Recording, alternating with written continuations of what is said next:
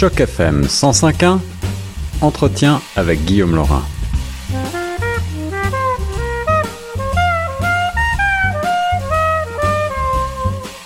Vous êtes toujours sur les ondes de choc FM 105.1 dans le cadre de l'émission Retour de choc. Ici Guillaume Laurin avec au bout du fil mon invité pour parler ensemble littérature.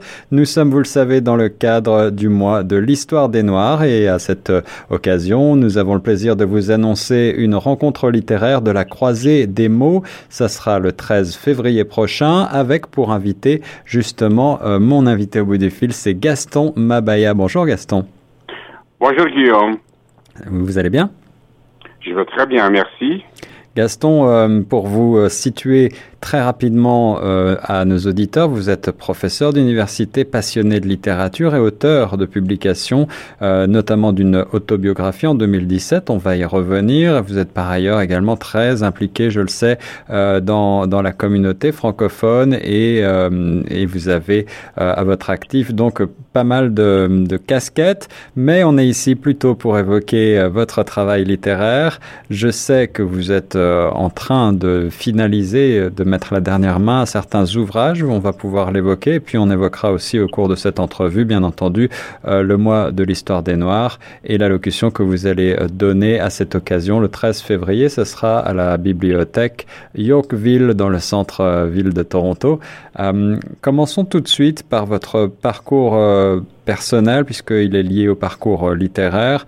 Vous avez publié en 2017 votre autobiographie, je le disais, par, un périple miraculeux de Nobo à Toronto. Est-ce que vous pouvez revenir sur ce parcours?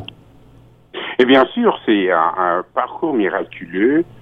Euh, cet ouvrage m'a été inspiré par euh, la mémoire de, de mon père. Euh, mon père est décédé en République démocratique du Congo. J'ai jamais eu l'occasion de m'y rendre mmh. en ce moment-là.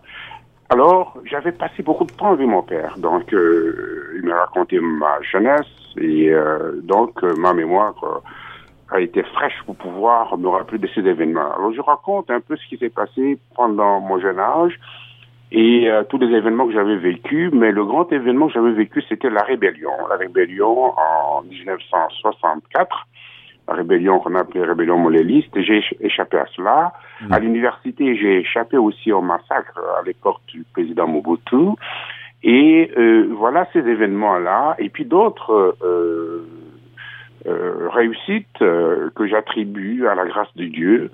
Et, et, et c'est pour cela que j'avais trouvé que mon parcours avait été vraiment miraculeux. Depuis le pays, j'ai traversé la Belgique aussi, où j'ai préparé mon, ma thèse de doctorat. Et voilà, au Canada. Et, euh, et c'est ça. Tout ça, tout ça m'a paru miraculeux. D'où l'ouvrage que vous avez évoqué tout à l'heure. Vous êtes arrivé à quel moment exactement au Canada, rappelez-nous?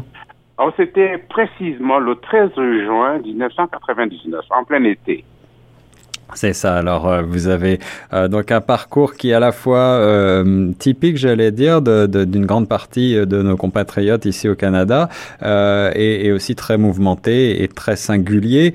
Euh, vous avez aussi, vous êtes en train, je crois, d'écrire à quatre mains un livre qui va s'appeler Life in Canada. Est-ce que vous pouvez m'indiquer quelles sont les, les différences Qu'est-ce que ça va être cet ouvrage exactement? Merci.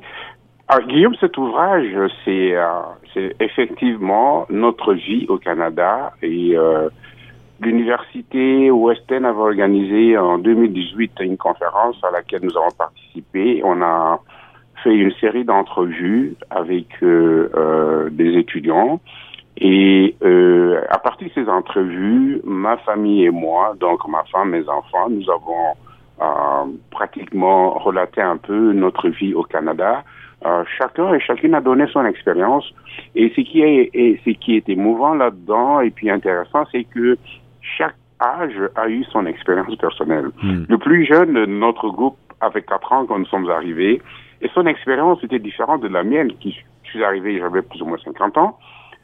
Alors, ce sont pratiquement euh, ces événements-là que nous racontons et aussi euh, pour partager notre euh, réussite et puis, bon quelques échecs qu'on a eu aussi avec les autres.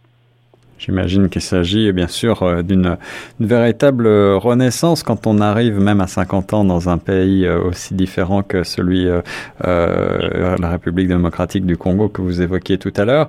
Euh, dans, dans, le cadre de, du mois de l'histoire des Noirs, vous allez donner cette allocution à la croisée des mots le 13 février. Vous la sous-titrez Gorée, ouvre-moi tes portes. On est toujours donc dans cette dans cette histoire avec ce, cette évocation, bien entendu, de ce port célèbre, puisque euh, il fait partie des grands lieux de la traite euh, de la traite de l'esclavage. Euh, Est-ce que vous pouvez nous donner un avant-goût de ce que vous allez présenter le 13 février? Bien sûr.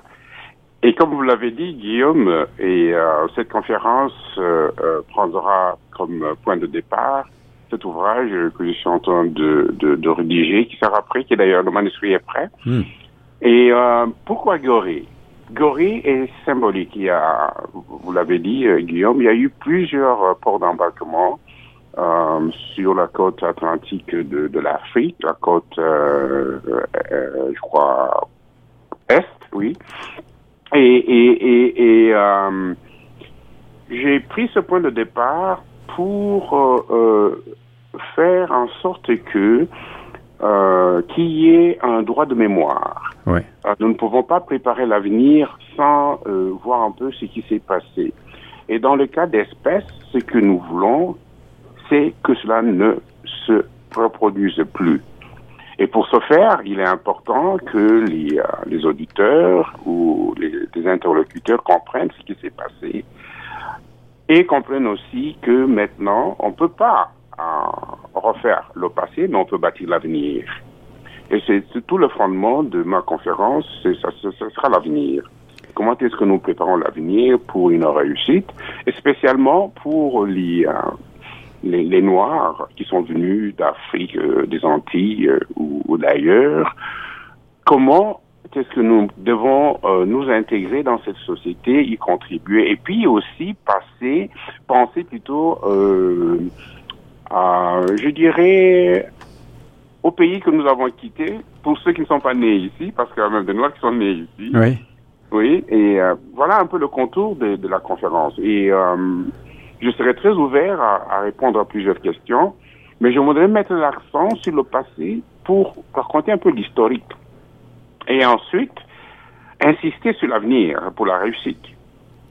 Voilà un véritable guide du passé qui ouvre sur l'avenir, c'est le thème donc de cette euh, allocution de monsieur Gaston Mabaya le 13 février prochain retrouvé dans le cadre des rencontres littéraires La croisée des mots à la bibliothèque Yorkville de Toronto.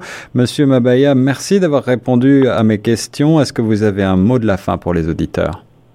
Eh bien, le mot de la fin, c'est euh, c'est une invitation que je lance à ceux qui nous ont suivis, à ceux qui ont lu les affiches, euh, de venir nous rencontrer le 13 février à la bibliothèque de Yorkville. Et je vous remercie aussi, Guillaume, pour cette occasion que vous m'avez donnée. Merci beaucoup, Monsieur Gaston Mabaya, sur les ondes de Choc FM 105.1.